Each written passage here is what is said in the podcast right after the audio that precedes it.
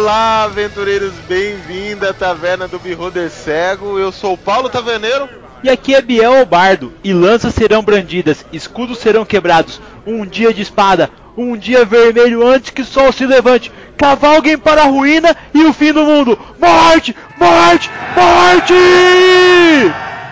Puxe uma cadeira, compre uma bebida que hoje o papo aqui é armas de cerco, grandes batalhas e vitórias e estratégias. Hoje a taverna está em guerra, meu irmão, mas isso depois dos e-mails. This is where we hold them. This is where we fight. This is where they die. And these shield boys. Remember this day, man. For it will be yours for all time.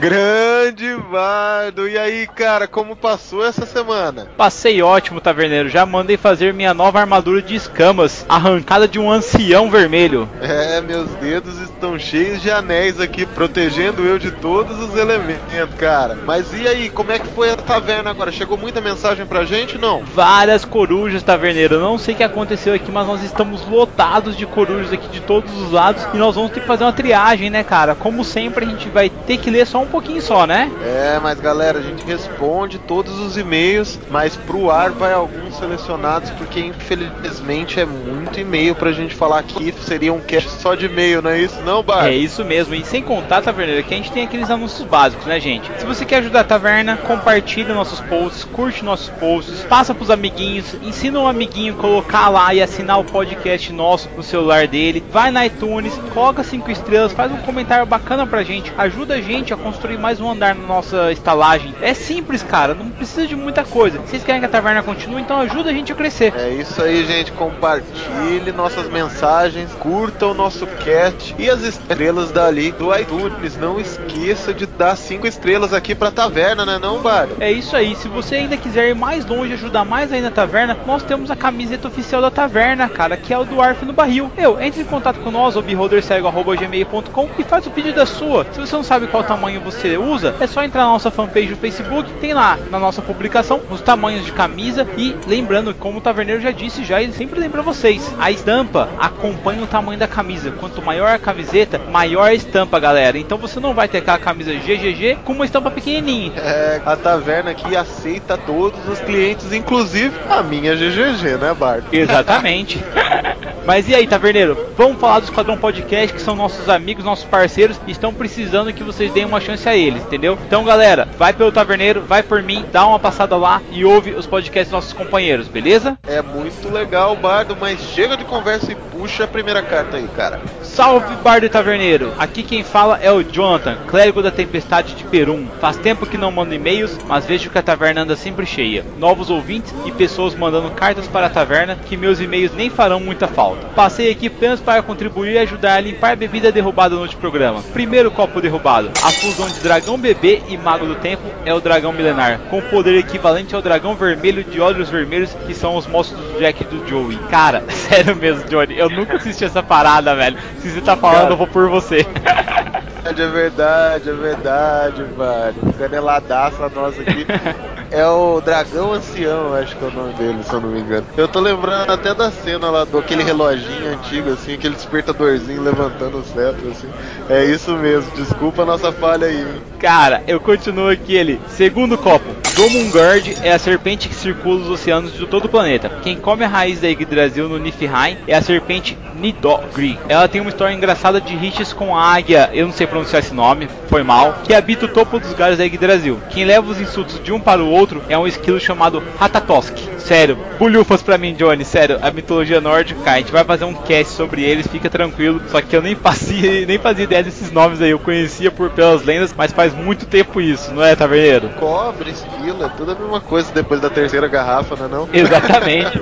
e ele continua aqui. Terceiro copo, isso é um talvez. Não lembro de vocês falarem que o Siegfried matou o dragão com uma lança ou não, mas mas na verdade ele matou com uma espada. Eu falei que era uma espada isso no cast, hein, Johnny? E ele falou assim: o dragão se chamava Fafnir, mas nem sempre foi um dragão. Na verdade, ele é um anão que, junto ao irmão dele, Heng, matou o próprio pai e tomou todas as riquezas para ele. Essa cobiça o transformou em um dragão. Heine, querendo se vingar, pegou sua espada e entregou para Siegfried. Ele disse o ponto fraco do dragão. O taverneiro é um baú de cultura pop. Foi atrás dos Herculoides, bizarro demais. Não lembro de mais nenhum dragão famoso. Nunca enfrentamos diretamente um dragão em nossas campanhas. Apenas na primeira sessão que participei, tínhamos a missão de reviver um dragão. E também outra campanha que o mestre, para controlar a zoeira da mesa, colocou players medindo forças com um dragão negro jovem para dar uma sacode pessoal. Eu e o guerreiro estávamos fora da briga e nos preparamos para uma baforada venenosa. Quando o dragão soltou, eu conjurei rajada de vento e mandei a baforada de volta para o dragão. E o guerreiro se jogou no pescoço do dragão para dar uma espadada. Outra hora, gostaria de contribuir com o tema piratas. Agora, gostaria de sugerir apenas um tema: a cosmologia nórdica e mitologias. Um abraço, galera. Até semana que vem.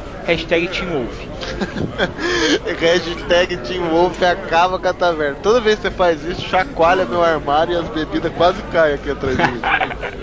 é exatamente isso. Mas é fazer o que, né, cara? É, nós estamos dominando a taverna. É assim não, que funciona. Não tem esse negócio de dominar. Não, desculpa os nossos erros aí. Mas é isso mesmo. Vai conversando com a gente, vai consertando os nossos erros. Porque aqui a galera tá um pouco alterada com o álcool, né, não, Bardo? É isso aí, gente. E continua aí, taverneiro. Puxa uma coruja aí. Eu vou puxar o e-mail aqui do Jujuca, cara. O assunto que ele manda é dragões, piratas e monstros estranhos. Ele manda assim: Oi, Bardo, tudo bem? E você, taverneiro, como está o porquinho tanto falado por essas terras?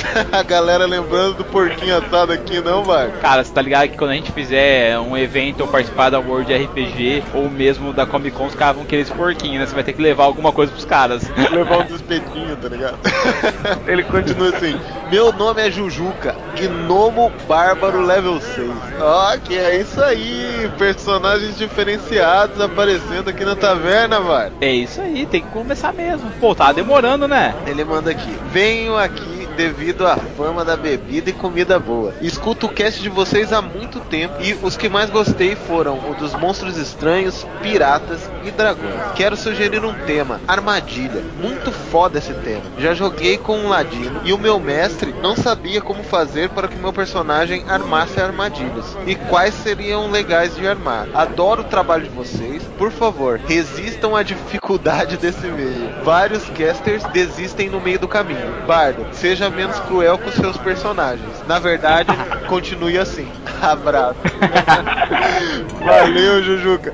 E olha o e-mail do Jujuca, cara. Felipe Melo. Será que ele joga no Palmeiras, não? Certeza, cara. o, o Jujuca ou o Felipe, como você preferir, cara. Eu vou te falar bem a verdade. A gente não vai desistir, não, meu. A taverna tá crescendo a cada dia que passa. Mas depende de vocês levar nossa palavra para estender nosso público aí até os horizontes e além. Nós já temos clientes da taverna lá nos Estados Unidos, temos na Rússia, temos na Europa, no Canadá, em todo quanto é lugar. Então depende de vocês espalhar a palavra, galera. É mesmo, vai espalhando aí, vai conversando com o pessoal. E quem sabe um dia vocês aparecem aqui presencialmente para comer um porquinho. A gente faz um porquinho especial para vocês, né não? Com certeza, é isso aí, cara. Agora, taverneiro, eu vou puxar aqui uma carta de uma dama. A Ana Beatriz entrou em contato com nós com o assunto dragões. Bom dia, taverneiro e bardo. Nossa, esse taverneiro tira as coisas do fundo do baú mesmo. Eu ri muito lembrando dos desenhos antigos e fui correndo ver qual monstro dos Herculoides é um dragão. Meu dragão preferido é o Tiamat, e ele é muito poderoso. Nunca encontrei ele numa mesa de RPG, isso porque comecei recentemente a jogar, mas mesmo assim gostaria de vê-lo um dia, seria demais. Obrigado por fazer me lembrar da minha infância e eu quero ainda mais jogar RPG. Um grande abraço para você, bardo que parece ser bem loucão, e outro para você, taverneiro, que parece ser um velho muito interessante.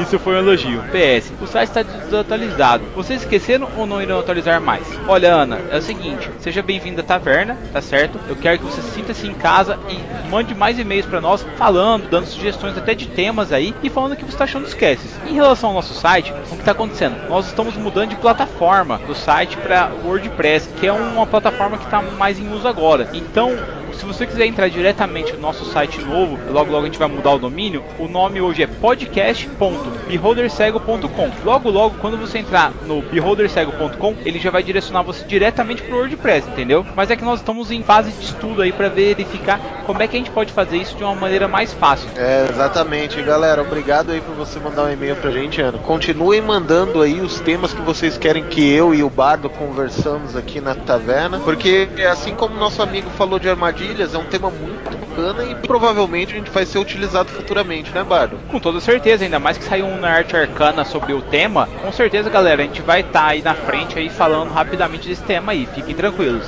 É isso mesmo, Bardo. Mas eu vou puxar outra coruja aqui. Posso puxar não? Vai lá, vai em frente. Na verdade, não preciso de coruja, Bardo, porque ele abre a porta da taverna, puxa uma cadeira, senta e põe o arco em cima da mesa. Ele virou pro bar e disse: Fala, querido imperador taverneiro e gladiador Bardo. Estou falando do Talisson C. Torres Bardo.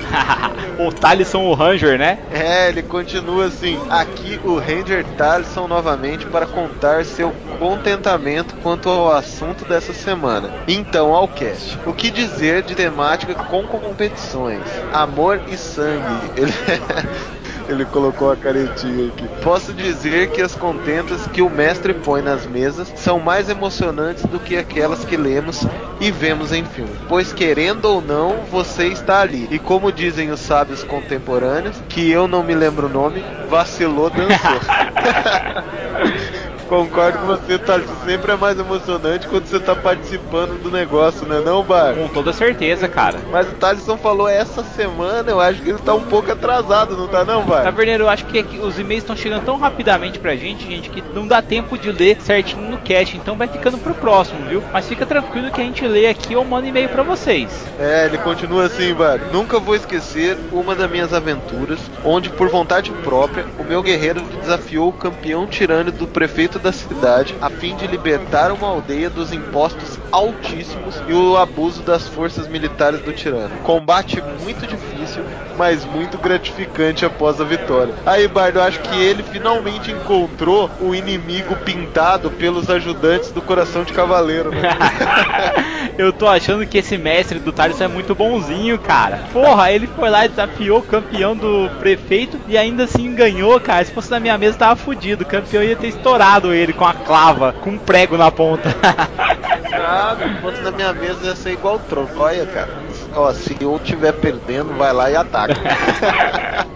Ele continua assim: Adorei o cast, aqui esses POs e até a próxima. Ele sai deixando uma flecha em cima da mesa presa com um pequeno pedaço de pergaminho em sua ponta. PS: Mar de Fogo e Dalgo é um dos filmes que eu vejo pelo menos uma vez no ano. E vocês acabaram de me lembrar de ver novamente. Olha lá, grande Dalgo. Ele gosta de ver o grande cavaleiro Aragorn cruzar o mar de cruzar fogo. o deserto em cima de um mestiço. É isso que é isso que é a história do Hidalgo, né, não vai? É isso aí, tá vendo? E pra terminar, eu puxo a última coruja de um novo ouvinte nosso, o Don Ken. Ele chegou e mandou assim: Salve aventureiros, vim conhecer vocês pelo áudio de vocês no Ultra Geek. Achei a proposta de vocês muito show e vou começar uma maratona. Don Ken, seja bem-vindo, cara. Acho que se você começou lá pelo número 1, vai demorar um pouquinho pra você ver essa mensagem. Mas seja muito bem-vindo e é legal que eu, particularmente, gosto muito do Ultra Geek e foi eu que tive a ideia de colocar lá aí nossa chamativa. Então, cara, pega e faz parte da taverna. Compartilha esse áudio com outras pessoas aí e traz todo mundo pra cá pra gente ter uma mesa enorme, cada vez maior aqui na taverna, beleza? Beleza, é isso mesmo, cara. Vamos compartilhar aí. Ajuda o nosso bardo a espalhar a palavra e se a palavra não for suficiente, fala pra galera sentir, ó, o faro do porquinho que logo a logo esse porquinho tá aqui na mesa e a cerveja tá gelada. É isso mesmo, né, bom?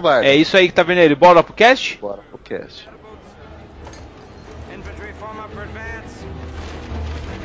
Archers ready. Archers! Knock! Knock!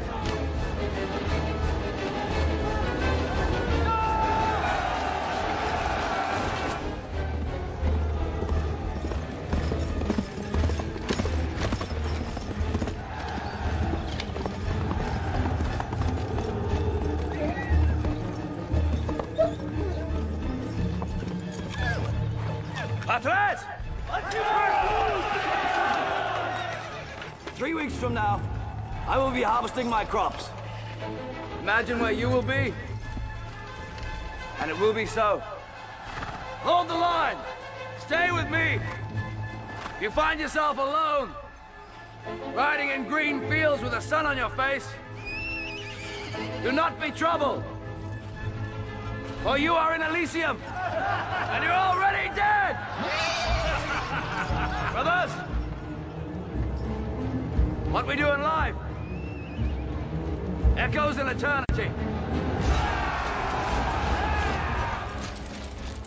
Taverneiro, começa aqui essa nossa conversa, papo de bar, com um simples discurso de Theoden, cara como eu o rei no cinema quando eu estava vendo Senhor dos Anéis, O Retorno do Rei. Puta que eu pariu. Sério, chega a arrepiar só de lembrar desse discurso, meu amigo. Quase levanta da cadeira e começa a gritar morte no meio do cinema, né não? Puta, com toda certeza. Eu tava junto com aqueles cavaleiros partindo em direção aos orcs, cara. E eu jogo essa pergunta a você, tá vendo? Existe uma coisa mais foda do que aquela cavalaria completa, armada, indo em direção do exército, cara? Cara, essa era uma estratégia de guerra muito forte e é muito utilizada nas nossas mesas, não é não, Bardo? Nossa, com certeza, né? E é tido como o cavaleiro montado uma das armas mais fortes que já existiram aí em termos de história mesmo de guerra e nas mesas de RPG, você não acha? Cara, eu acho foda, mas é uma coisa que, como a gente disse em vários outros casts aí, tem que ser usada com limitações, porque o cavalo é uma coisa muito cara para se perder em batalha assim, né, cara? Ah, sim, com toda certeza. E também existem como o pessoal travar isso, né, taverneiro? Ah, tem, cara. Ô, louco tem várias coisas, puxando um pouco esse fator aí que a gente vai começar essa conversa, falando sobre a cavalaria, uma das estratégias de combate utilizada em guerras medievais, uma das mais utilizadas na verdade, né? A gente tem que entender um pouco do contexto do que é uma cavalaria, né, gente? Para quem nunca escutou aí, quem não tá acostumado com esse ambiente, sei lá se estaria escutando a gente, né, Bart? Eu acho difícil, mas novos ouvintes são sempre bem-vindos. com certeza, cara. A cavalaria é um cavalo, né?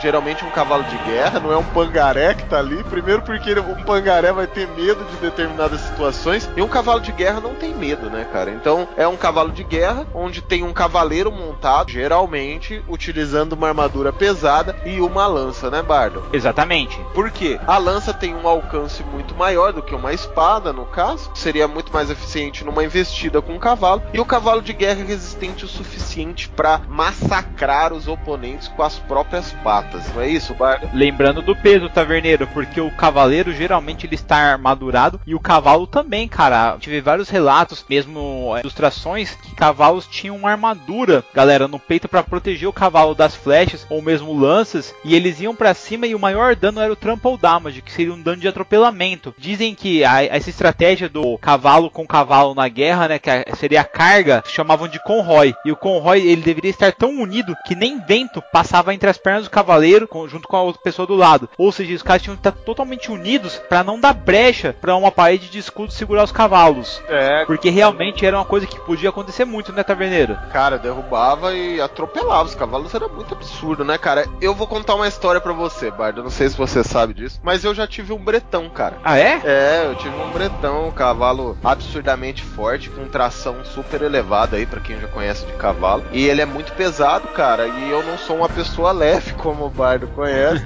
e eu subia no Bretão, o nome dele era Trovão, e o cavalo nem sentia, amigo. então pensa só, cara, a gente usava o Bretão na fazenda, então ele arrastava várias coisas lá da fazenda, né? Pela força dele de tração. Cara, ele nem me sentia nas costas, cara, de tanto músculo que o cara tinha.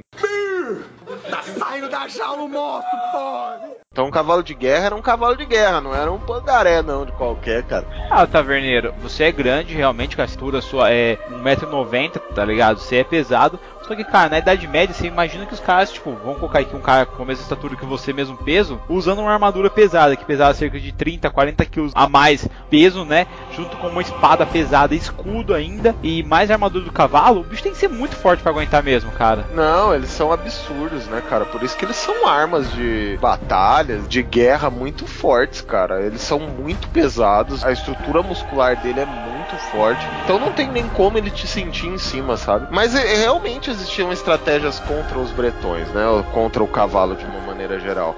O próprio fogo era uma das estratégias, né? Que todo mundo sabe, uma grande maioria dos animais tem medo a fogo. Só que os cavalos de guerra eram treinados para não ter medo disso, né? Então eles usavam muito os pigments, né? Que são as pessoas que seguravam lanças. Exatamente, tá vendo? E aí eu volto, cara, a falar das crônicas de Arthur e aí da trilogia do Bernard Cornwell, se vocês não conhecem, tem que conhecer, cara, que mesmo no Rei do Inverno, o Arthur é apresentado como um cara que ele utiliza muito essa tática de, do conroy, essa tática da carga da cavalaria. Só que o Arthur, ele pegava e ele selecionava os cavalos para uma espécie única de cavalo que ele tinha as patas e o, e o focinho mais peludo do que o normal. Só que os cavalos eles eram mais lentos e eles comiam o dobro de um cavalo normal. Só que eles eram maiores. Por quê? O negócio do cavalo era muito você apavorar o inimigo. Então, antes dos cavalos chegarem no oponente, o oponente já estava se mijando, se cagando. E esse era o negócio, porque os cavalos, apesar de treinados, meu, eles sabem, tipo, ter medo de uma lança, do cara apontando lança pra ele. Então, o negócio da cavalaria era também apavorar os caras. Porque depois que a cavalaria entrou no meio dos Pike, a primeira leva morreu, cara, a Rive é morte, porque os caras vão passando as espadas e vão degolando o nego, vão matando geral, e aí não tem quem segure. E isso a gente viu bastante, cara, aí em vários filmes, principalmente aí no Senhor dos Anéis, né, que seria aquela cena do Retorno do Rei. É, inclusive Telden, né? O rei, Aham. ele tinha, até nos livros fala, no filme não fica muito claro isso, mas é a melhor cavalaria que tem, né? Tipo, o exército dele era fudido por causa da cavalaria, né, cara? Dessa estratégia que eles tinham de arrebentar com todo mundo. E uma coisa muito legal que vem, vem na minha lembrança, assim, gente, eu não sou historiador, nada, então eu vou falar meio por cima pra vocês, de uma estratégia que foi utilizada em Paris. Não sei se você conhece, Bardo, que é uma coisa muito importante dos cavalos, sabe? Em Paris, os alemães iam atacar uma determinada região ali e um general específico francês recrutou os táxis, tá ligado? Como assim, cara?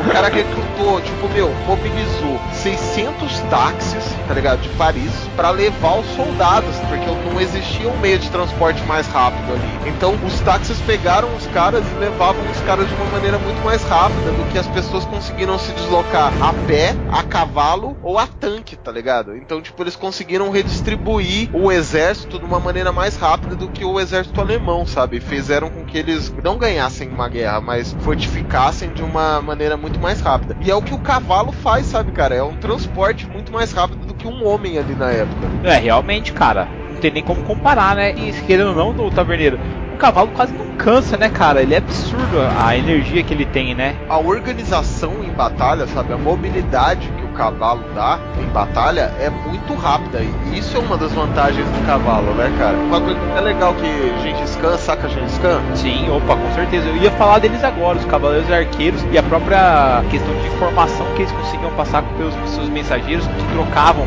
de cavalo a cada 25 quilômetros. Era absurdo também isso, cara. E uma outra coisa de Gengis Khan que muita gente não sabe é que o cavalo de Gengis Khan era uma égua, tá ligado? Porque Então, era e não era, né? Porque Gengis Khan ele tinha vários cavalos, mas eles preferiam as éguas porque eles misturavam o leite dela com próprio sangue quando eles precisavam beber, né, cara? Quando eles precisavam comer pra, tipo, dar aquela segurada no estômago. Não, mas tem uma coisa muito diferencial que em guerra fez uma diferença muito grande pra eles ali. Por isso a preferência das éguas. Meu pai é veterinário, né? E ele que me esclareceu algumas coisas sobre esse caso. As éguas, Bardo, elas não precisam parar pra fazer as necessidades dela, diferente do que o cavalo macho, saca? Ah, sim, mas os cavalos machos tem o badalu arrastando, né? Porque era um monte de pônei. Você só ouvia aquele shhh das cobras vindo arrastando no chão, a galera já começava a correr, velho.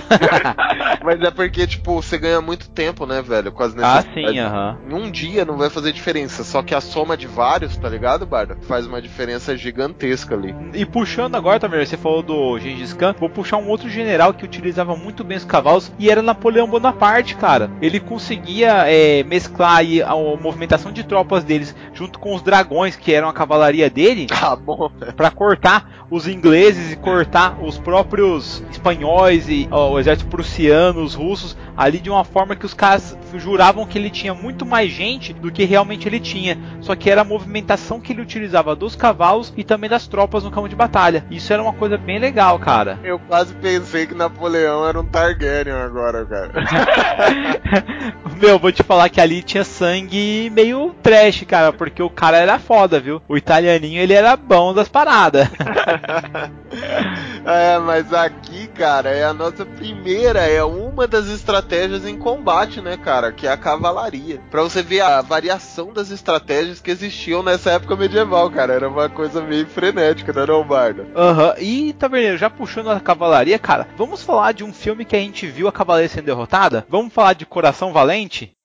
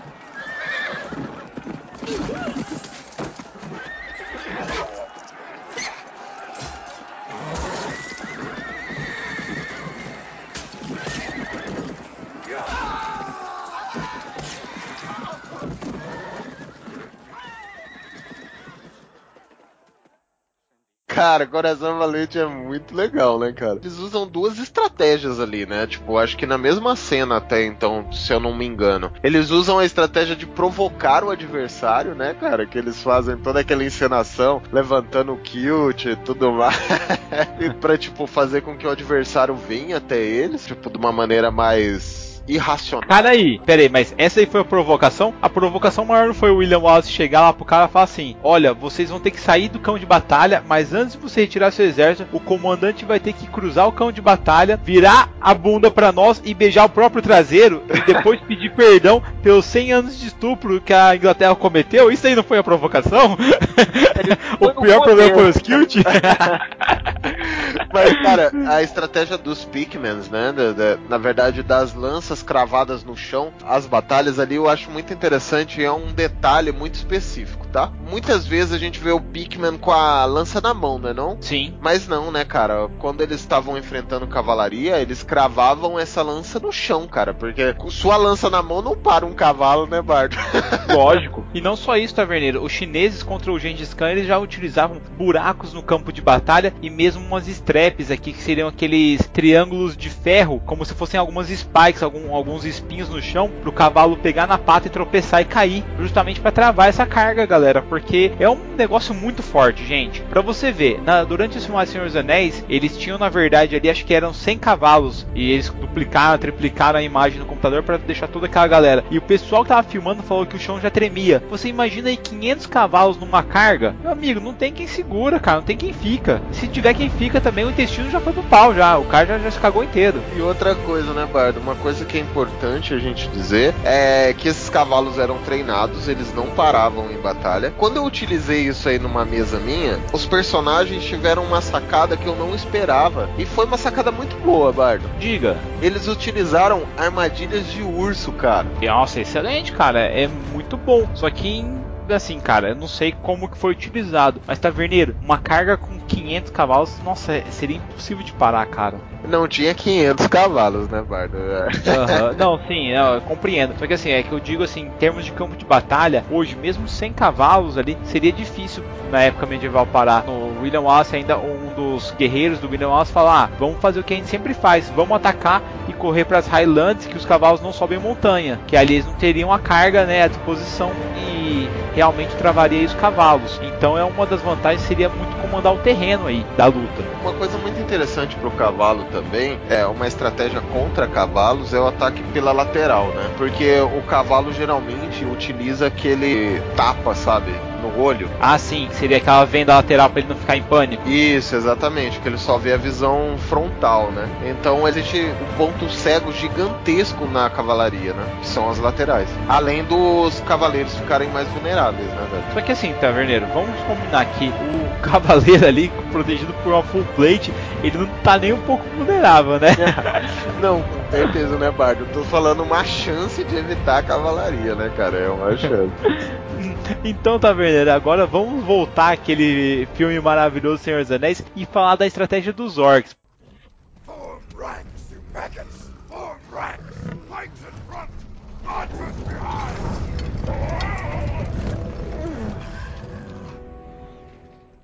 Por quê? Nós já falamos que eles tinham ali a parede de escudos com as lanças, os pikes, mas eles também utilizaram as flechas, que era uma coisa que o exército inglês utilizava bastante, os longbows aí, as flechas para tentar aí segurar a cavalaria ou mesmo atacar a infantaria, né, cara? É, cara, mas isso é uma estratégia utilizada para cavalos que não são treinados para guerra, né? Porque, por exemplo, você vê o desespero dos orcs, né? Quando eles, Sim, eles aham. atiram com as flechas e os cavalos não param, né? Não Aham. não refugam. E daí eles falam: caraca, como que esses cavalos são treinados pra eles não refugarem as flechas, né, cara? Você vê o desespero na cara do slot, tá ligado? Do. Goonies. Eu falo que o slot dos Goonies é o capitão desse exército, cara. É igualzinho. é igualzinho, cara. Exatamente, cara. E parece mesmo, ele é muito estranho aquele cara, velho. Nossa, muito deformado, cara. É, cara, e essa é uma, uma das estratégias de combate, Bart. Você tem outra estratégia de combate aí, cara? Cara, envolvendo a cavalaria, eu acho que uma das coisas mais legais que eu aprendi lendo os livros do com o Igulden aí, no caso que também fala do Gengis Khan, era uma tática onde eles atacavam os alvos e eles caíam no chão e deixavam o cavalo ali. Só que o pé ficava preso no estribo e automaticamente os defensores achavam que estavam ganhando e os caras saíam daquela parede de escudos da proteção e iam matar aqueles caras e de repente os mongóis como se estivessem desorganizados, eles faziam uma curvatura, se organizavam no caminho e já atacavam com as flechas, matando os caras que estavam desprotegidos. Isso era uma tática muito legal que envolvia muita mobilidade, mas ao mesmo tempo, cara, era absurdo ver como é que os cavalos ali conseguiam domar e destruir aquelas táticas. Uma- essa tática que eu tô falando, vocês podem ver, galera, no filme O Gladiador também, que é quando o Maximus chega e a infantaria tá travando os barbarians de um lado e eles chegam pelo lado correndo e o Maximus dá aquela pancada, capta o cara e trava a espada dele numa árvore lá, tá ligado? E vai, já saca outra espada e vai pra cima dos caras. Isso é muito legal, galera, porque a cavalaria nem sempre era utilizada como porrete que vai bater nos caras direto. Ela poderia ser usada como escaramuça. E isso foi utilizado também no Coração Valente. Vocês podem perceber que os nobres vão embora por trás e pegam os arqueiros que estavam chacinando a, a infantaria dos caras. Isso é bem legal de colocar também, taverneiro. Pela mobilidade do cavalo, é muito fácil flanquear com o cavalo em terrenos de batalha, né? Ele não dá tempo de resposta do exército. Essa é a vantagem do, do cavalo e da mobilidade, né, cara? E agora, puxando um pouquinho, taverneiro, de filmes, cara, nós estamos falando de escaramuça aí, de flanqueamento. Meu, eu tô lembrado, cara, do último samurai. Velho, as táticas que os samurais utilizaram no final de tirar a visão dos caras pra realmente não receberem flanco, e eles estavam lutando contra os caras que tinham pólvora, hein, taverneiro? É verdade, cara. O último samurai, a, a batalha final, né? É muito legal a batalha do fake death também deles de uma maneira um pouco maior, que é eles fingindo que estão perdendo e recuando, né, cara? Exatamente. Eles fingem que estão perdendo, recuam pra um terreno mais favorável, cara. Quem não faria isso, né, cara? Vamos levar até mesmo o Tom Cruise, cara. Até mesmo ele fala assim, cara, vamos ganhar dos caras no na soberba deles e vamos trazer eles para o alcance das nossas espadas, tá ligado? Mesmo na primeira batalha que o Tom Cruise participa contra os samurais, você vê que os samurais utilizam tudo ao limite. A tática deles é refinada, eles utilizam a própria teatralidade da coisa, aonde eles surgem da névoa, gritando, com aquele temor todo. E isso era utilizado na batalha, galera. Hoje nós temos aí a demonstração do Haka, que é lá da Nova Zelândia, que os caras fazem até hoje.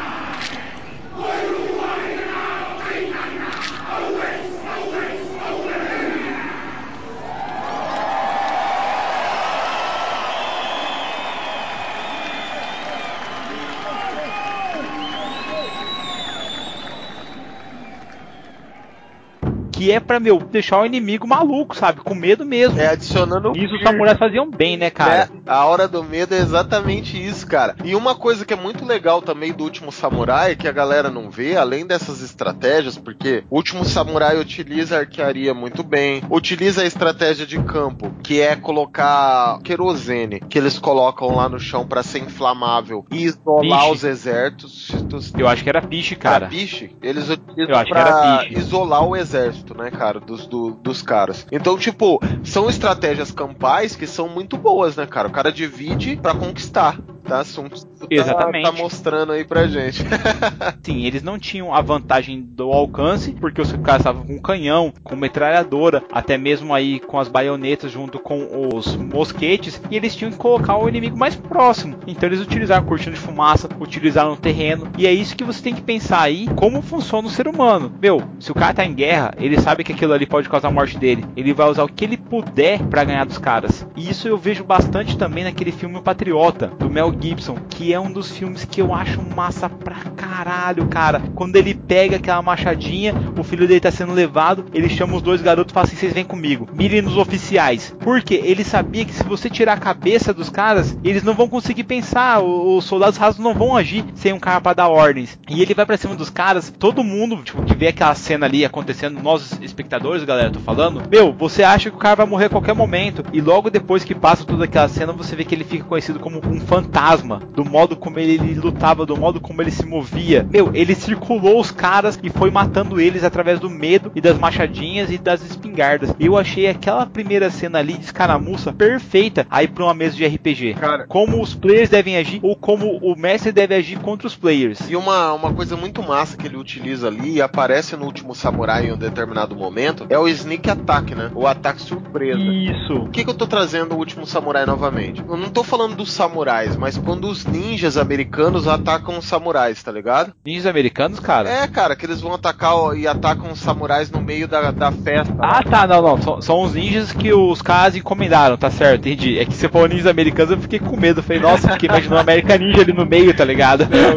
Mas é que eles atacam no meio da festa e os ninjas são considerados ali ninjas americanos, né? Que são os contratados e tudo mais, né? Os mercenários ali. Sim, aham. E eles atacam primeiro, saca? Tipo, quem ataca primeiro tem vantagem, sabe? E, tipo, de uma maneira em- quando ninguém espera. E é isso que faz o patriota ali, sabe? Tipo, um cara conseguiu matar quase quantos lá, Bárbaro? Uns 25 negros? O Patriota ele conseguiu matar ali pelo menos 25, mas os ninjas ali que atacaram os samurais, cada um matou quatro pelo menos. E eles quase conseguiram aí eliminar a ameaça principal, que era o Katsumoto, que eles queriam, cara. E isso é uma das missões que eu vou sugerir depois, Taverneiro, como uma missão pro RPG. Como que os players poderiam participar ativamente numa guerra medieval, sabe? É uma das missões, assassinar um líder rival. Exatamente. Por quê? Precisa ser uma tropa treinada igual os ninjas, igual você tá falando, uma tropa de assalto rápida, que não vai deixar vestígio, que vai cumprir a qualquer custo a missão. E é uma estratégia das sombras, né, cara? Atacar quando o oponente nunca espera, né, cara? Quando ele tá num ambiente de segurança dele. Então tudo exige infiltração, preparação. É, até porque você não vai conseguir bater de frente de vez em quando com uma tropa gigantesca, né, Taverneiro? É, exatamente. Inclusive, né, cara, não aparece ali, mas com certeza alguém ali do clã do Katsumoto deu a, a letra pros caras, né? Eles não iam chegar lá do nada, tá ligado? Deve ter tido aí uma espionagem, deve ter tido aí é, informações internas aí que passaram pros caras, que até às vezes a pessoa não percebeu aí que passou essa informação e realmente aí acabaram por dar aí, é, munição pros caras. E ninguém tava esperando que os ninjas fossem cruzar a passagem no degelo, porque ainda tava, meu, neve fudida, sabe? Os caras eram pró, sabe? Não foram escolhidos à toa.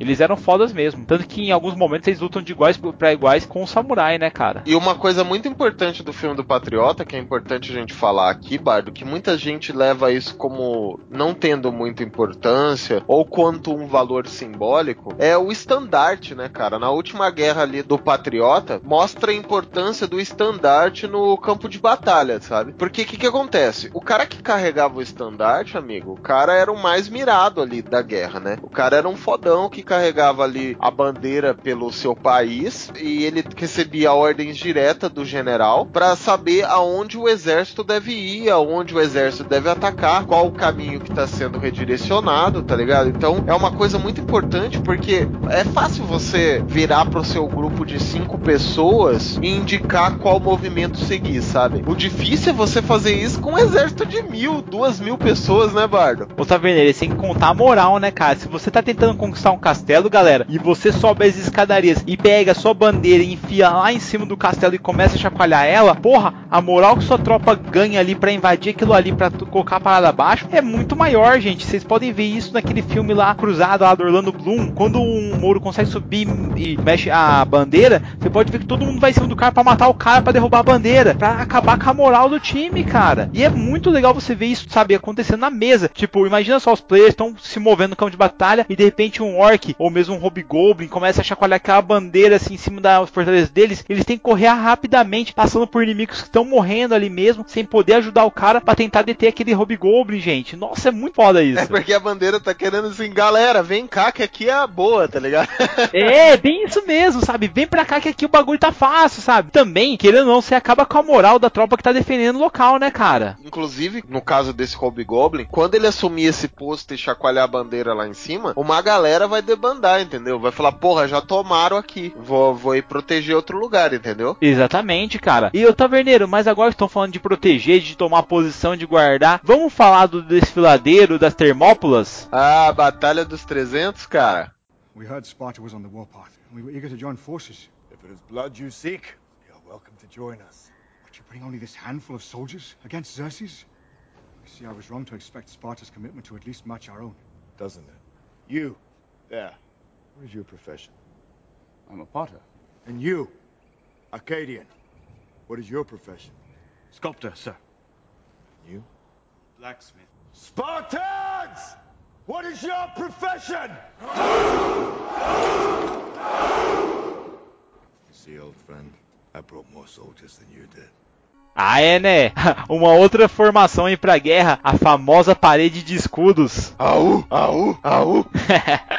Cara, não tem como, é uma estratégia muito legal que dá para ser utilizada. Às vezes os players esquecem disso aí, né, cara? Às vezes um exército muito grande, se você levar para um lugar estreito, cara, você criou uma Termópilas na sua mesa, né, cara? E é praticamente intransponível, gente, porque uma parede de escudos completa avançando com lanças apostos, é muito difícil de você romper, cara. Eu leio em livros aí, como o próprio do Com Igor que eu falei, que ele tem a série do Júlio César, falando dos dois exércitos romanos de Pompeu e Júlio César se chocando. Cara, sério, é absurdo você ver a força que o cara tinha que fazer. E os caras empurravam, assim como os espartanos, o cara de trás empurra com o escudo você e você empurra a frente com o escudo para meio que amacetar o oponente. E em um dado momento você com seu gládio ou com o chito que era a arma dos espartanos, você furar o cara por baixo. Você corta o cara por baixo, o cara cai no chão, você bate o escudo em cima dele e prossegue, meu. É na 3.5, na versão aí do Dungeons and Dragons, que é o nosso material, a lança tem muita vantagem em investida, sabe? Contra investida ali, se você pegar a linha de frente. Então, cara, é uma arma que deve se pensar em utilizar ali, sem contar o alcance dela, né? E uma coisa que é legal a gente pensar também, cara, você assistiu Troia, Bardo? Assisti. O Taverneiro, mas só completando sua informação, se eu não me engano, a lança na investida ela ganha vezes 3 o dano dela, né, cara? Exatamente, a lança na investida ganha vezes É absurdo. É Nossa, absurdo. meu, é um D8 essa parada. Imagina só, gente, 3D8 no dano. É uma parada absurda.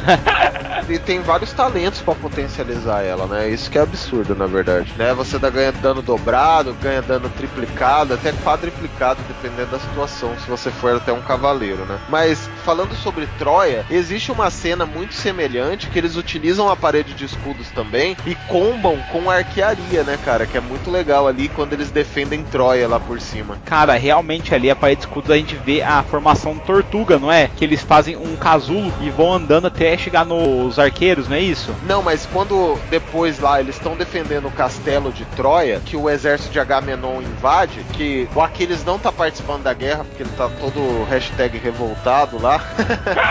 que ele fala, porra, vai dar merda, que até uma perda para Agamenon, que ele perde para recuar as tropas. O exército de Troia ganha porque ele cria aquela parede de escudos, enquanto os arqueiros de Troia, que são bem conhecidos ali pela sua precisão, ficam atirando de cima da muralha. Então eles fazem ali a barreira de de escudos, os arqueiros atiram de cima da muralha, e daí eles vão empurrando a galera morta com os escudos, tá ligado? É a guerra que o príncipe mata o Ajax com o martelo. E é massa pra caramba essa cena. Querendo ou não, o Heitor ali lutava pra caralho, cara. É que o Aquiles, meu, era imbatível mesmo como tinha que ser. Só que isso, tá vendo? Ele me deu uma ideia muito legal ali, que eu acho muito bacana e eu já usei nas minhas mesas, que é a parada de você não usar um exército para se chocar com o outro para definir o vencedor. Você escolhe um campeão de cada time para lutar. Aquela cena inicial do Aquiles correndo em direção àquele gigante é memorável, não é? Cara, é muito massa, cara. E sabe qual cena me lembra? Ah, Do Game of Thrones que o cara fala Trial by Combat. I demand a trial by combat.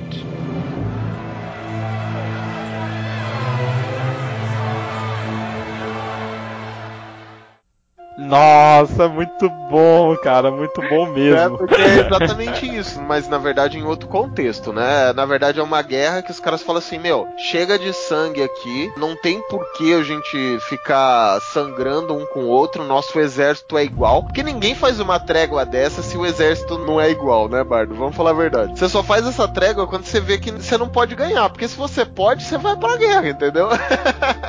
Sim, com certeza. Você faz essa trégua quando você tem dúvida da vitória. E daí, cara, cada exército escolhe um campeão, uma pessoa pra representar todo aquele exército e coloca lá pra luta, cara. Look at the men's faces. You can save hundreds of them. You can end this war with a swing of your sword. Let them go home to their wives.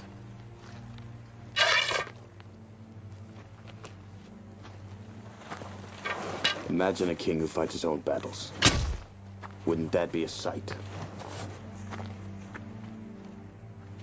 Of all the warlords loved by the gods, I hate him the most.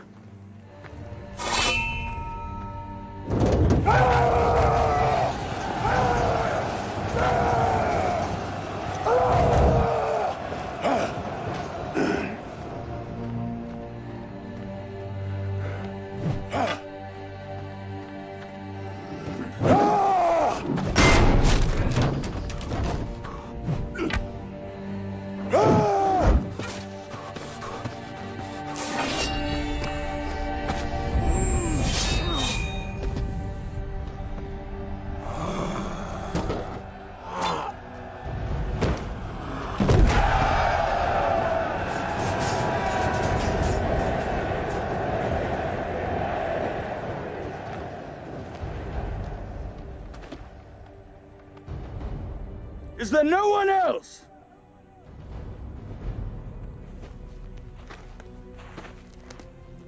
Is there no one else?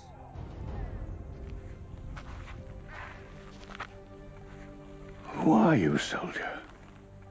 Achilles, son of Peleus. Achilles. I'll remember the name. The ruler of Thessaly carries this scepter. Give it to your king. He's not my king.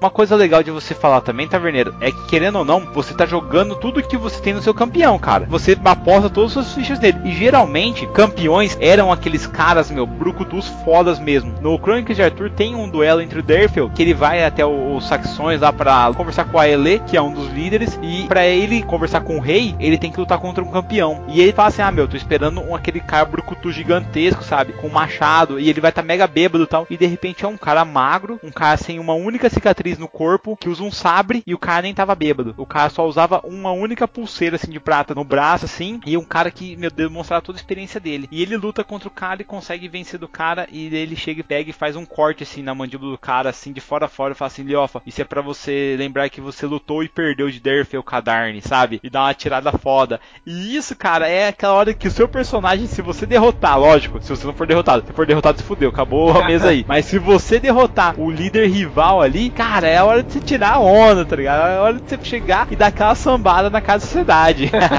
Cara, mas assim, como a gente tá falando de grandes guerras, isso aí eu até colocaria fora, né, cara? Porque isso aí é quase uma arena ali entre um x1, né, cara? Mas nada impede que depois do herói ser morto, a guerra comece, né, cara? Se você pegar um Ah, general que não tem esse tipo de honra, né? ah, com certeza, né, cara?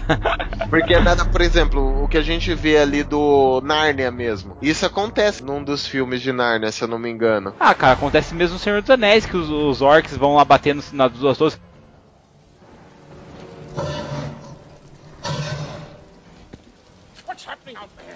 Shall I describe it to you? Or would you like me to find you a box?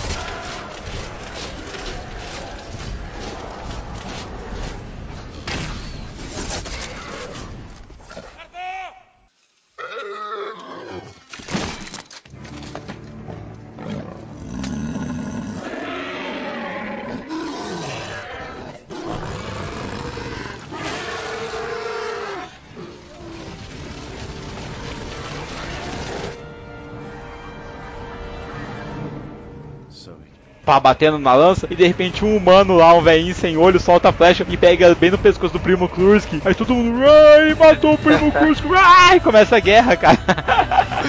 O pau quebra, né, cara? A verdade é essa. Tipo, de qualquer jeito. Cara, pensa bem, você leva todo o seu exército pra linha de frente lá e tal. E daí o cara destrói seu campeão. Você fala assim, ah, cara, quer saber? Já tô aqui mesmo, vamos pro pau, tá ligado? É justamente isso mesmo, taverneiro. E eu acho que era o que a maioria das vezes acontecia, né, Bart? Ah, eu também acho que era isso mesmo, cara. Mas uma coisa que eu vou falar, taverneiro, que você falou aí dos arqueiros no alto. Gente, vocês podem verificar isso em todos os castelos medievais. Eles tinham aquelas seteiras, que é o nome, que são pequenas janelas que os arqueiros ficavam pra proteger ele. Enquanto ele atirava, ele entrava pra dentro da seteira pra tipo se defender e depois saía e atirava de novo. E a maioria, gente, vocês podem perceber que é muito alto os muros pra dar realmente uma distância e dar uma vantagem pro arqueiro. Porque imagina, pro cara conseguir escalar aquilo ali com escada, ele tem que estar tá tomando muita flechada, cara, pra ele não conseguir mesmo, entendeu? É, exatamente. Por isso que existiam aquelas escadas semi-prontas, né? Que tinham os ganchos, que na hora que ela batia, o gancho penetrava e daí a galera começava a subir ali, né? Ah, sim, é igual os orcs utilizaram que era aquele motor, né, com a correia que os caras iam subindo direto. Achei isso bem legal. Mas também que tá vendo, estamos falando das torres, né, que eram utilizadas ali, e a gente viu isso nas cruzadas, os caras utilizando bastante.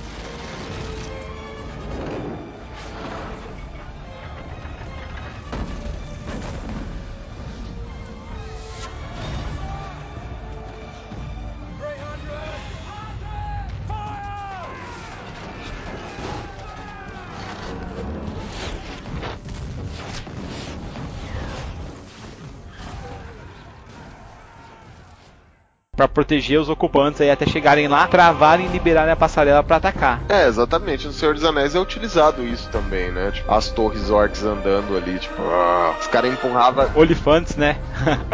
É, que os caras empurravam as torres mesmo, né? E é legal trazer isso pro mundo fantástico, que a gente tava falando de cavalaria e tudo mais. Sabe qual que é uma estratégia muito boa no mundo fantástico de artilharia, Bardo? Qual? Os grifos, cara. Nossa, oh, mas o grifo é apelação demais, né, cara? Vem do céu e bate ou joga pedra nos caras, né? Exatamente, cara. É muito fodido, sim. É muito legal. Teve uma guerra muito massa usando os monstros fantásticos no primeiro Nárnia, cara. Cara, é verdade. O primeiro Narnia o Grifos utilizam aí usando pedras e pegando os caras do campo de batalha, levantando e jogando fora também, né, meu? Tem até umas fênix que entram assim no campo de batalha, arrastando no chão e colocando fogo, sabe? É massa pra caralho, cara, aquela cena. Cara, isso é uma coisa legal de se ver e falar, galera, que no campo de batalha, magos são sempre o primeiro alvo de todo mundo. Porque um mago no campo de batalha contra uma parede de escudos, uma fireball pode ser totalmente decisivo pra acabar com os caras, né, taverneiro? Pô, com certeza, Bardo. A gente já falou um monte de guerra aqui, né, cara? E eu queria saber de você aí, Bardo, sobre armas de cerco. Cara, armas de cerco pra mim, um cara que cresceu jogando Age of Empires é a coisa mais linda do mundo. Você ter escorpiões, que era aquela balestra gigante romana, ou mesmo o próprio Onagers, que jogavam pedras flamejantes nos inimigos, e por fim as trebuchets, que seriam aquelas catapultas que os caras utilizavam pra romper muros aí até mesmo derrubar castelos, cara. Então não tem como não falar delas, sabe? É muito foda. E assim, querendo ou não, taverneiro, isso pode ser uma missão muito foda para os seus personagens. Você pode ter que pegar uma dessas catapultas, destruí-la ou até mesmo protegê-la dos seus inimigos. É verdade, cara. E eu puxei esse tema, Bardo, pra gente começar um pouco agora a falar sobre essas grandes batalhas nas mesas mesmo, de RPG e tudo mais, que eu queria saber como você utiliza, né? Porque eu não concordo muito com o, o que fala na quinta edição de Dungeons and Dragons, sabe? Ele coloca, por exemplo, vou dar um exemplo, a balestra mesmo, como uma arma de ataque à distância comum, sabe?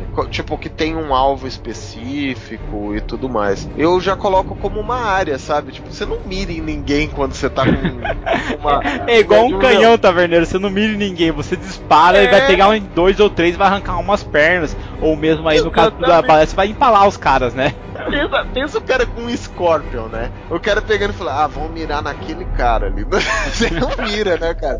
Você mira no meio da galera lá e manda o tiro, né, cara? É, é esse o objetivo. Então, eu não, eu não concordo muito, assim, como é utilizado no 5.0. Como que você faz essas grandes batalhas, Bardo? Você utilizou essas grandes batalhas na sua mesa? Como que você insere os personagens? Você divide eles em uma quantidade? Ou você coloca, tipo, centenas ali com commoners e batalhas gigantescas? Como que você faz, cara? Cara, primeiro assim, eu divido aí como é que vai ser o combate e falo para os personagens montarem as tropas que eles têm ali em mãos, ali como eles querem atuar, tá certo? Se eles não tiverem aí numa posição de comando, eles serão comandados e eu faço jogando dados, os personagens vão jogar os dados, mas sem definir a quantidade deles. E eu defino e eu falo, olha, minha infantaria fez isso, a sua infantaria fez aquilo e eu vou aí conduzindo o combate. Em relação aos personagens, eu tenho algumas regras assim que eu gosto muito. Que assim, em grandes batalhas, cara, não tem como os personagens estarem comandando os exércitos. A força deles é quando eles estão em grupo.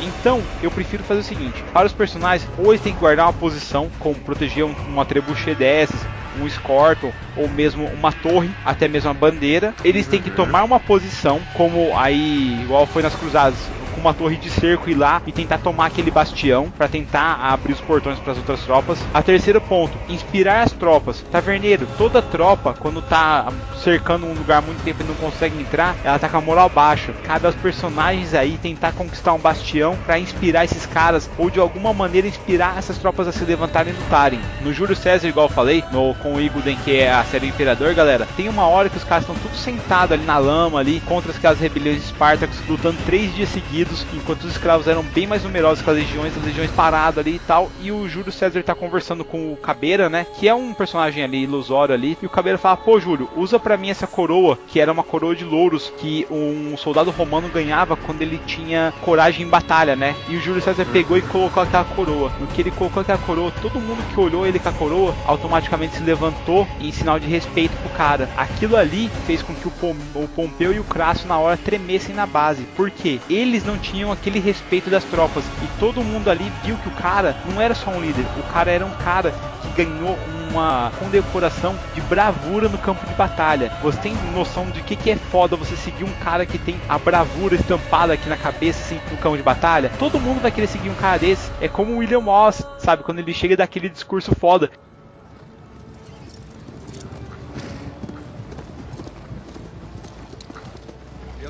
Says this must be a fashionable fight. It's drawn the finest people. Where is thy salute?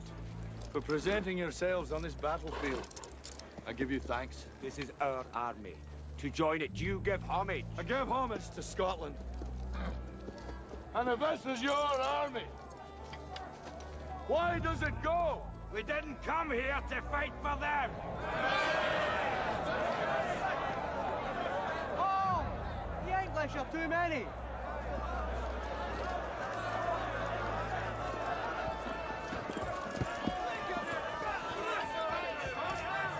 Sons of Scotland, I am William Wallace. William Wallace is seven feet tall. Yes, I've heard. He Kills men by the hundred. And if he were here, he'd consume the English with fireballs from his eyes and bolts of lightning from his arse. I am William Wallace. And I see a whole army of my countrymen here in defiance of tyranny. You've come to fight as free men. And free men you are. What will you do with that freedom? Will you fight? Against that? No! We will run! And we will live. Aye. Fight and you may die. Run and you'll live. At least a while. And dying in your beds many years from now, would you be willing to trade all the days from this day to that for one chance, just one chance, to come back here and tell our enemies that they may take our lives, but they'll never take our freedom!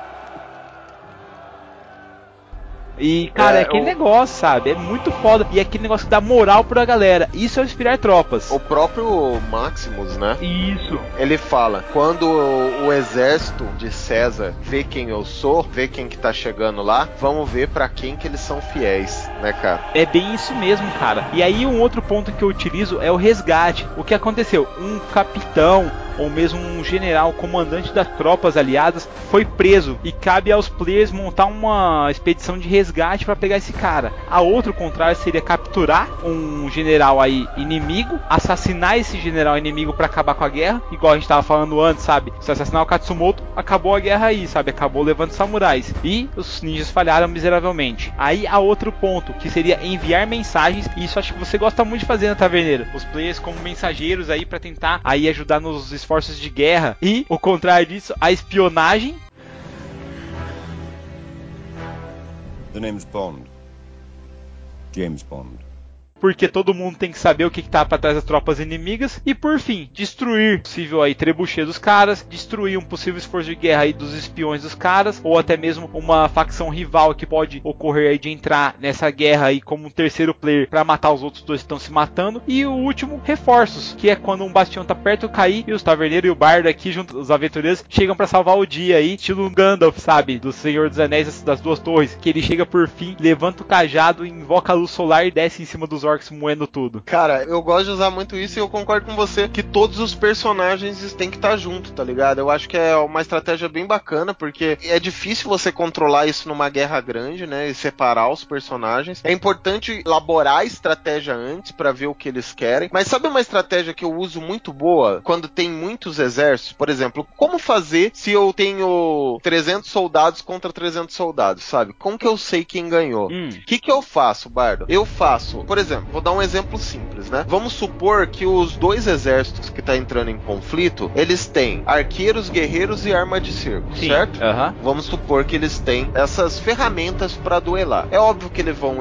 mostrar a estratégia ali, dependendo da estratégia quem vai atacar quem, mas tudo bem. O que, que eu faço? Eu crio ali, né? Vamos supor que seja um 100, tá bom? Sim. Eu crio dois arqueiros, Aham. dois guerreiros e duas armas de cerco, tá certo? Sim. Eles vão ter o mesmo potencial de ataque do que uma arma de cerco, um arqueiro e um guerreiro. É como se fosse fazer seis fichas, duas de arqueiro, duas de guerreiro e duas de arma de cerco pra cada um, entendeu? Sim, até aí Pra tudo cada bem. exército, tá? E daí vamos supor que você tem 100 arqueiros. É como se você tivesse um, um personagem de level. Daí você coloca o level dos arqueiros. Eu acredito que um level 3 é o suficiente, entendeu? Você faz um personagem de level 3, um guerreiro de level 3 especializado em arco, entendeu? Entendi. Como você tem 100 arqueiros, você faz ele com 100 dados de vida. Ah, sim. E você rola o dado de vida ou não? No caso 50, eu uso a metade. Eu sempre uso a metade, tá bom? Pra esses casos específicos. Eu vou explicar o que, que vai acontecer, tá bom? E daí você faz. Então, cada arqueiro, como você vai dividir esses 100 dados por dois, porque você vai fazer dois arqueiros, dois guerreiros e duas armas de cerco, então você vai fazer cada arqueiro level 3 com 50 dados de vida cada um. Entendeu até aí? E sim, é, eu tô acompanhando. Você vai fazer dois guerreiros, level 3, com 50 dados de vidas cada um também, e duas armas de cerco. Supor que você não vai ter a mesma quantidade de arma de cerco do que arqueiro no seu exército, pelo amor de Deus, né? Mas você pode ter ali, vamos supor, 20 armas de cerco. Então você faz duas armas de cerco com 10 dados de vidas cada um, entendeu? Aham. Mas você vai ter um personagem de level 3 com mais dados de vida do que ele tem. É básico. Aham. Através da estratégia dos personagens e tudo mais, você elabora ali o terreno de combate e faz realmente um combate daquilo. Sim. Pra ver quem vai ganhar, entendeu? Aham. E quando acabar essa luta, vamos supor que ficou vivo um dos guerreiros, que o guerreiro tem um D10 de vida, certo? Sim. Ou seja, média 5, correto? Aham. Vamos supor que ficou um guerreiro vivo do lado de um dos combatentes, que não é o lado dos heróis, com 55 de vidas. Isso Sim. quer dizer que ficou quantos guerreiros vivos? Aham, entendi. Então eu coloco esses 15 guerreiros contra outro grupo de personagem e faço eles participando da guerra, entendeu? Ah, sim, entendi. Então isso é um Caraca, cara, mas a chance de dar merda é muito maior daí, né não? É, porque os personagens nem entram na guerra caso o, o exército deles tenha um ganho. Mas não quer dizer que eles não entraram na guerra. Isso é só pra fazer um nivelamento pra ver se eles ganharam a guerra ou não, entendeu? Sim, aham. Então isso é uma maneira que eu uso já há algum tempo de como utilizar uma guerra global na mesa. E uma outra coisa importante também, vamos supor, eu vou pegar um exemplo aqui da catapulta. Sim, é trebuchet mesmo. A Trebuchet da 5.0. Então a Trebuchet da 5.0 fala que é uma arma à distância, né, de mais 5 de ataque, para atingir de 60 a 240 metros e não a consegue atingir nenhum alvo a menos de 18 metros, certo? Porque tá muito perto dela. Ela dá 5 de 10 de dano de conclusão. Por causa da Agora imagina uma pedra dessa caindo em cima do personagem, que mancada, cara. Exatamente. A média é 27 de dano, né? Aham. Então o que que eu faço? No quadrado ali principal, que é onde ela tá mirando, entre aspas, é, ela dá 27 de dano. Nos quadrados adjacentes a esse alvo, ela dá metade desse dano. Ah, Entendeu? eu achei que você ia diminuindo, tipo assim, 27, daí 25, 23, assim, tipo, por diante aumentando, sabe? Aliás, diminuindo. Não, no, no quadrados adjacentes ele dá metade do dano. E no outro quadrado, que é o adjacente do adjacente, vamos dizer assim, ele dá mais metade do dano da metade, dá um quarto do dano, entendeu? Ah, sim, aham. Então são três áreas assim, pra quê? Pra amortecer esse impacto mesmo, pra fugir um pouco disso. E a arma de cerco, ela nunca tem uma precisão exata pra mim.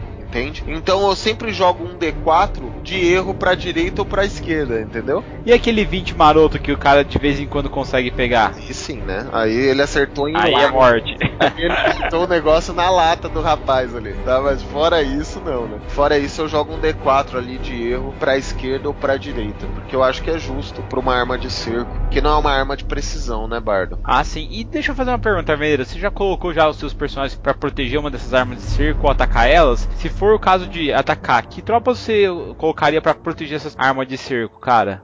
É, a arma de cerco, geralmente, ela precisa de mais de uma pessoa só pra ativar ela, né? Isso, seriam os artilheiros, né? Os Commoner que vão estar trabalhando lá, né? É, ó, como eu faço uma arma de cerco? Geralmente tem duas pessoas que são encarregadas pela movimentação da arma de cerco, certo? Que são o deslocamento dela, que são os caras que empurram através daquela madeirinha que fica na direita e na esquerda, tá ligado? Aham. o cara que é responsável pelo gatilho e um cara que é responsável pela mira. Então uma arma de cerco para mim é manuseada de quatro pessoas, certo? Sim. E essa arma de cerco, geralmente, ela tem um exército de proteção. Não um exército, mas um grupo de proteção. Geralmente é umas cinco pessoas, sabe? E o comandante fica perto da arma de cerco, pô. É a maior munição que ele tem ali na guerra, né? Aham. Então, se um personagem for atacar uma arma de cerco, ele tem que ficar atento que vai ter em torno de cinco pessoas defendendo essa arma e quatro pessoas para manusear. Qual que é o objetivo? Às vezes ele tem dois objetivos ali: ou atacar a arma de cerco em si, ou atacar as pessoas que são Os responsáveis artilheiros, né? Isso. Exatamente, cara, para manusear. E o, objetivo das pessoas que estão defendendo aquilo é defender as pessoas e a arma de cerco em si, sabe? Só que como a arma de cerco geralmente é resistente, em torno de 100 de vida e tudo mais, eles se preocupam muito mais em defender as pessoas do que a próprio armamento, né? Ah, sim, com certeza. Porque, tipo, querendo ou não, uma espada não vai causar tanto dano assim numa trebuchet gigante. Agora, é, uma espada pode causar muito dano aí numa pessoa aí que tá manipulando o negócio, né? Ah, com certeza, né, cara? E não é todo mundo que sabe manipular a parada, né? É um cara que foi especializado nisso, né, velho? Treinado pra isso, né? Ô Taverneiro, e nós tá falando de armas de cerco, cara, me lembrei de uma cena do filme, desse último filme do Rei Arthur que saiu, cara, que eles vão atacando as flechas nas tropas inimigas dos saxões e vão fazendo os caras irem pro meio do lago. Você lembra dessa cena, cara? Imagina se ele tivesse trebuchês junto, cara, que louco seria. Cara, isso é muito legal dos arqueiros e a galera não usa, porque os arqueiros também são responsáveis pela movimentação do exército inimigo, né? Porque a galera não tava se agrupando lá para se defender melhor, a galera tava se agrupando de medo, né? Então se você começa a tirar flecha pro lado direito de um exército, a tendência é o exército se deslocar para esquerda. Mover, né? Aham. Tipo, essa é a tendência, né? Por isso que o general é tão importante, né? Você vê ele lá na guerra, ele falando: seus escrotos não venham pro meio porque o gelo vai quebrar. Se você ficar com medo de morrer na flecha, eu vou te matar, sabe? Tipo, fica, mantenha a formação, mantenha a formação. O cara fica desesperado ali. É realmente isso, cara, porque querendo ou não, você vê um monte de flecha vindo na sua direção, meu, ou você corre ou você morre, né?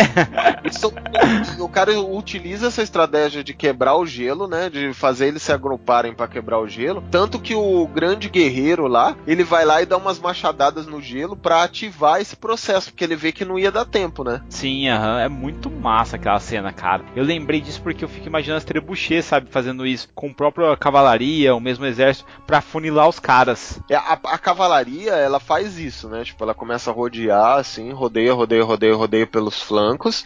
E a ideia é vir uma cavalaria contra a outra, né, cara? Exatamente. E é, é um puta de um choque, cara, porque pelo que contam as histórias, é um bagulho muito sanguinolento, cara. Dois conróis se chocando é muito foda mesmo, cara, em batalha. E agora, Taverneiro, falando de batalha que a gente tava falando aqui dos cercos, você lembra do último Hobbit aí, que teve a Batalha dos Cinco Exércitos? Cara, é muito legal. Infelizmente, é, na minha opinião, a melhor cena, assim, de batalha de exército, que é muito engraçada até, não, Ele não tá filme, né, cara? Que é o exército anão contra os elfos. Cara, fiquei puto da vida quando eu vi depois a cena que os anões têm um cata-flechas que anula a maior arma dos elfos. Cara do céu, eu fiquei de cara, meu. Fiquei muito puto. Porra, podia ser um outro filme, inclusive com as bigas que os anões tinham puxadas por bodes, né, cara? É, pô, e é, é muito legal a cena, porque, tipo, quem não viu assim, os elfos apontam as flechas, atiram as flechas assim, e os anões atiram a- o cataflecha, que é um- como se fosse um Scorpion, né? Só que ele tem uma hélice giratória que começa a destruir as flechas em pleno ar, né, cara? É muito engraçado. E a cara dos elfos, assim,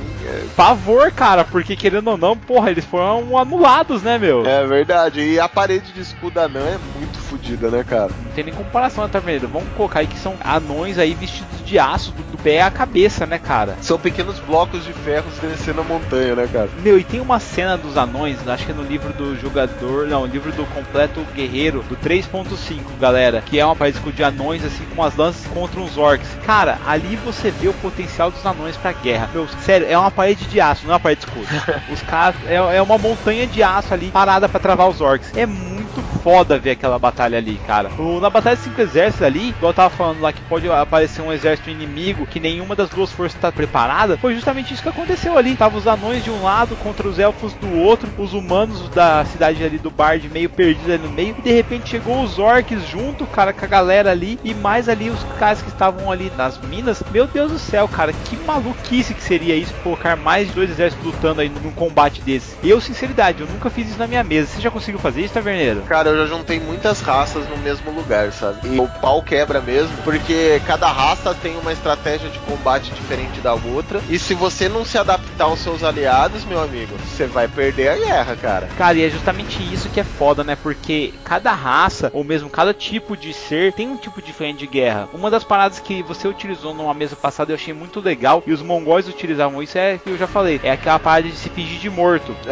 Porque os caras utilizavam uma armadura de escamas e por baixo deles eles usavam uma camisa de seda para travar a flecha. Sabe, a flecha entrava na pele, mas depois eles conseguiam tirar porque a seda não rasgava com a flecha. E eles tinham uma passagem que eles não conseguiram entrar com a tática deles das, dos pôneis juntamente com as flechas e eles entraram, tomaram um monte de flechadas e fingiram de mortos. Quando os caras, os soldados, abriram os portões para pilhar os cadáveres, eles atacaram os soldados, começaram a matar todo mundo e conseguiram invadir a fortaleza assim. E é assim que eles penetraram na China, cara. Isso segundo o livro do Con Ilguden. Lógico, deve ter uma puta de uma história em cima disso, tal, romantizado. Mas, cara, eu achei muito foda essa tática de se fingir de morto. E eu acho que é uma parada bem bacana. Fala um pouquinho que você fez na mesa, cara. Cara, o que, que aconteceu? Teve uma grande guerra, assim, no meio de um salão nobre e matou uma galera. Um, um grupo de assassino veio e lavou uma galera. Pegou os personagens desprevenidos, estavam sem armamentos e tudo mais. E eles começaram a matar todo mundo na festa, né? E os personagens começaram a reagir do jeito que pôde, com as espadas que tinham, um pedaço de madeira. O bárbaro pegou um cara lá de cima e tacou. Tal, foi,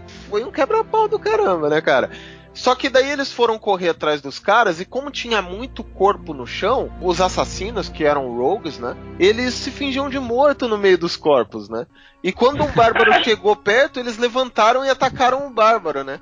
E até derrubaram o bárbaro nesse combate. Mas o que que acontece? Eles estavam no meio dos corpos e, e provavelmente, Bardo, isso era muito comum em guerras, cara. Porque tinha muita gente morta no chão, sabe? E nada impede que uma pessoa se finja de morto ali no meio e de repente levante e, e crave uma espada no seu inimigo, sabe? Ô Taverneiro, e nessa hora aí eu descobri o que Júlio César falou quando ele tomou aquelas adagas nas costas no Senado. A mesma coisa que o Bárbaro falou na nossa mesa, galera. Ele falou, filha da puta, e caiu duro no chão. E é muito legal usar a estratégia, porque os players não esperam isso, né? Tipo, tem um massacre que aconteceu, eles não veem quem é os oponentes, ou até veem a um ou outro, mas acabam eliminando ele. E de repente, na hora do loot, ou na hora de verificar os corpos, eles são atacados, sabe? Pelos próprios corpos. E daí ele descobre que não eram corpos, eram pessoas que estavam fingindo que estavam mortas, né? Isso é muito foda, é uma parada que os players não esperam, galera. E usem na sua mesa, vocês não vão se arrepender. É muito bacana ver isso acontecendo. é muito legal, Bardo. As guerras acontecem e não faltam estratégias, né, cara? A guerra acontece desde que o mundo é mundo, né, não, Bardo? Isso, assim como pilhar os cadáveres, né, Taverneiro? Então fiquem espertos depois da batalha sempre tem a pilhagem e é nessa hora que os players abaixam a guarda. Então, gente, toma cuidado que a casa vai cair. Cara, por falar em pilhar os cadáveres, tá na hora de eu pilhar algum dos bêbados aqui para ver se eles conseguem os pagamentos de hoje, não é não, Bardo? É isso aí. Sobe essa música que hoje a gente acaba por aqui. E não esqueçam, tem mais cast chegando toda quinta-feira. Fiquem ligados aí. Até mais, Bardo. Até mais, galera. Até o próximo cast. Falou, galera. Tchau, tchau.